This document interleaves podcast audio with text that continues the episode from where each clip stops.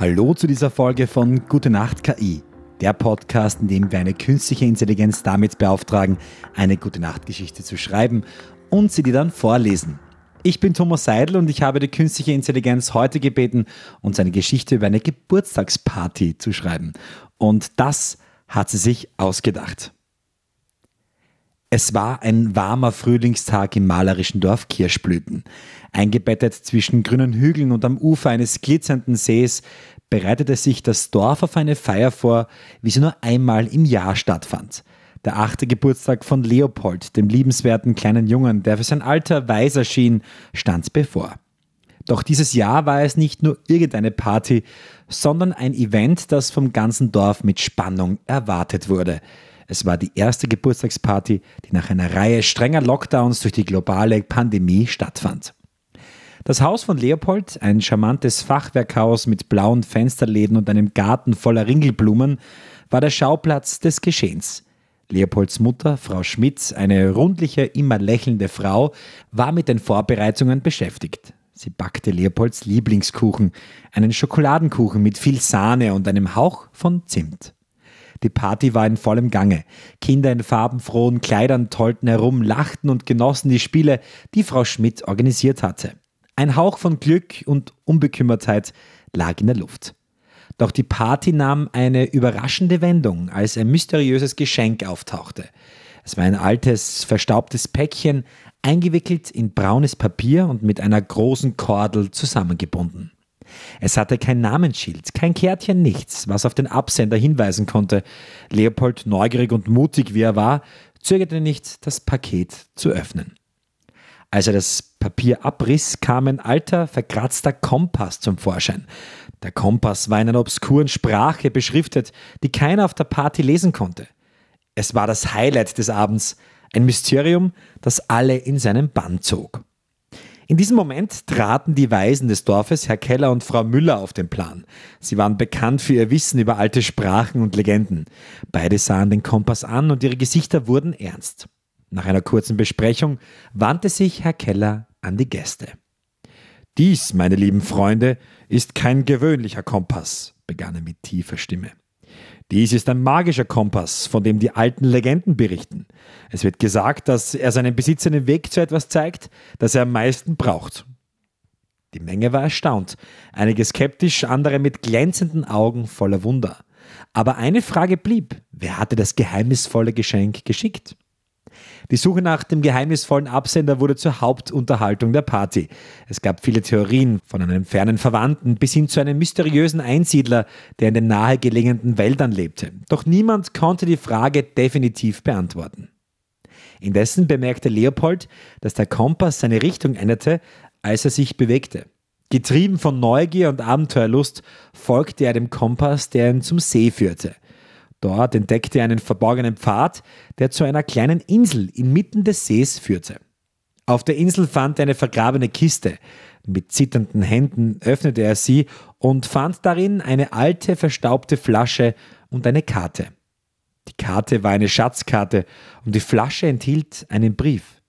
Der Brief war von seinem Großvater, der vor vielen Jahren verschwunden war. Er hatte den Kompass und die Schatzkarte für Leopold hinterlassen, in der Hoffnung, dass er eines Tages seinen Weg zur Insel führen würde. Der Schatz war nicht aus Gold oder Juwelen, sondern aus Erinnerungen, Fotos, Briefe und Andenken, die sein Großvater während seiner Abenteuer gesammelt hatte. Die Geburtstagsparty endete mit einer großen Überraschung, als Leopold seine Entdeckung mit den anderen teilte. Es war eine Nacht voller Rätsel und Wunder, eine Nacht, die das ganze Dorf nie vergessen würde. Und für Leopold war es das größte Geschenk, das er sich hätte wünschen können. Ein Stück Geschichte und die Gewissheit, dass Abenteuer und Magie immer da sind. Man muss nur den Mut haben, sie zu suchen.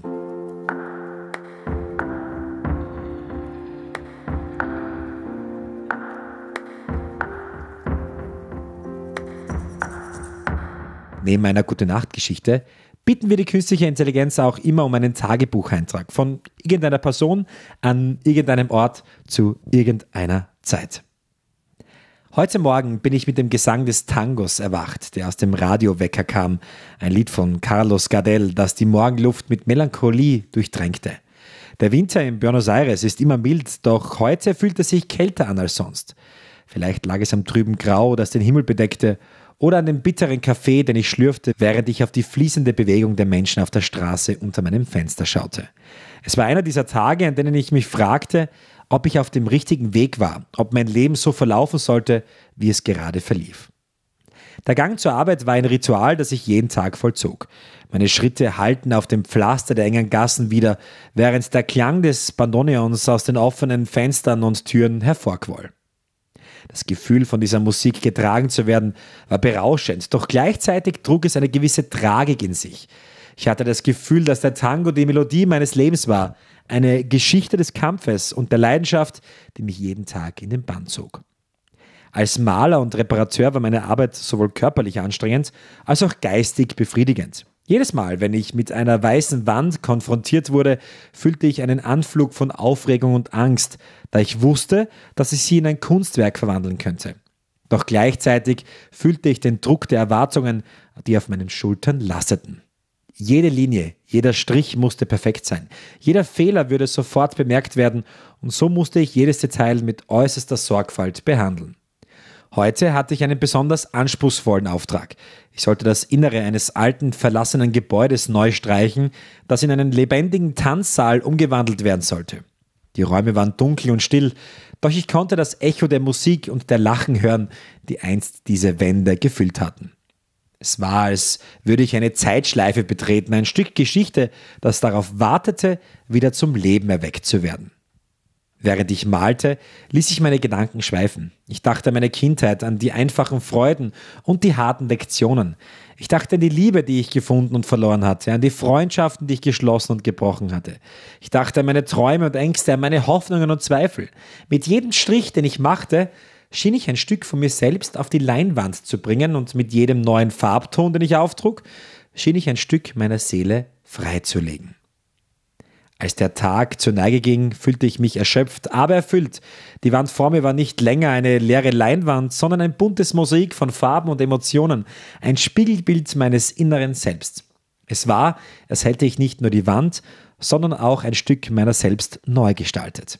Auf dem Heimweg fühlte ich mich merkwürdig leicht. Die Straßen von Buenos Aires, die einst grau und eintönig schienen, waren jetzt voller Farben und Leben. Der Tango, der aus den Bars und Cafés hervorquoll, schien nicht mehr traurig, sondern tröstlich und hoffnungsvoll.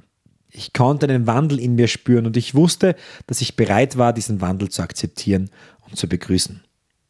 Als ich mein kleines Apartment betrat, wurde ich von der warmen, vertrauten Stille begrüßt, die mich wie eine Decke umhüllte. Ich fühlte mich müde, aber zufrieden, erschöpft, aber erfüllt.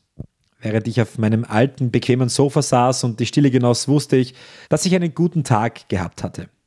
Es war nicht perfekt, es war nicht ohne Schwierigkeiten, aber es war echt und es war meins. Ich lehnte mich zurück und ließ den Tag Revue passieren, die Herausforderungen und die Siege, die Freuden und die Sorgen. Ich fühlte die Erschöpfung in meinen Knochen die Zufriedenheit in meiner Seele. Und während ich dort saß, in meiner kleinen Welt, umgeben von den Klängen und Farben von Buenos Aires, wusste ich, dass ich genau dort war, wo ich sein sollte.